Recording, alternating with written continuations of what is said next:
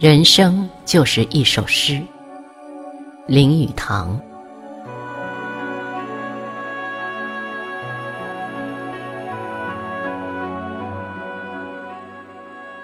人生念起来，几乎像一首诗。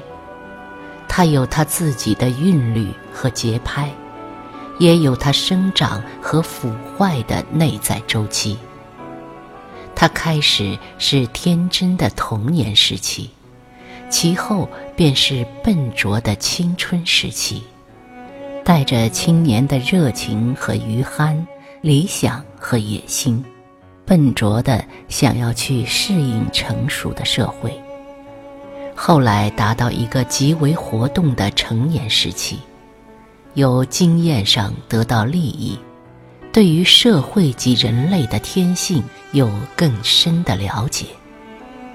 到了中年的时候，才能稍稍减轻活动的紧张，性格也成熟了，像水果的成熟或美酒的纯熟一样。对于人生，渐渐抱了一种较宽恕、较完事，同时也较温和的态度。到了老年，便是我们的平和、隐空、闲逸和满足的时期。最后，生命的火花便熄灭了，一个人便长眠不醒了。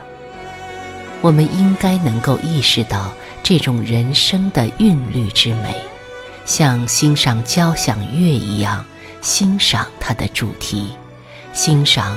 它极缓的旋律，以及最后的和音，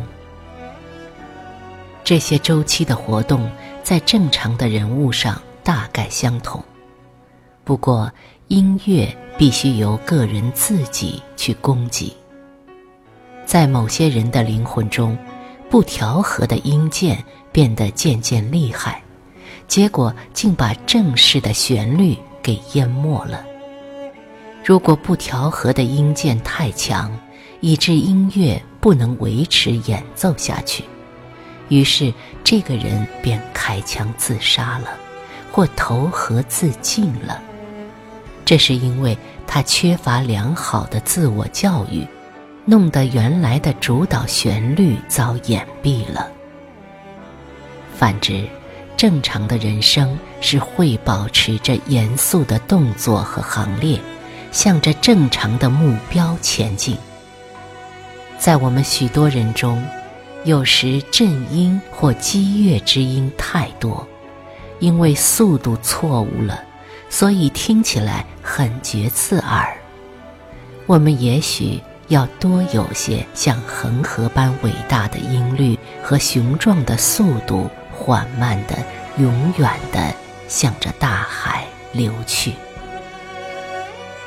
谁也不能说，一个人有童年、壮年和老年，不是一种美满的安排。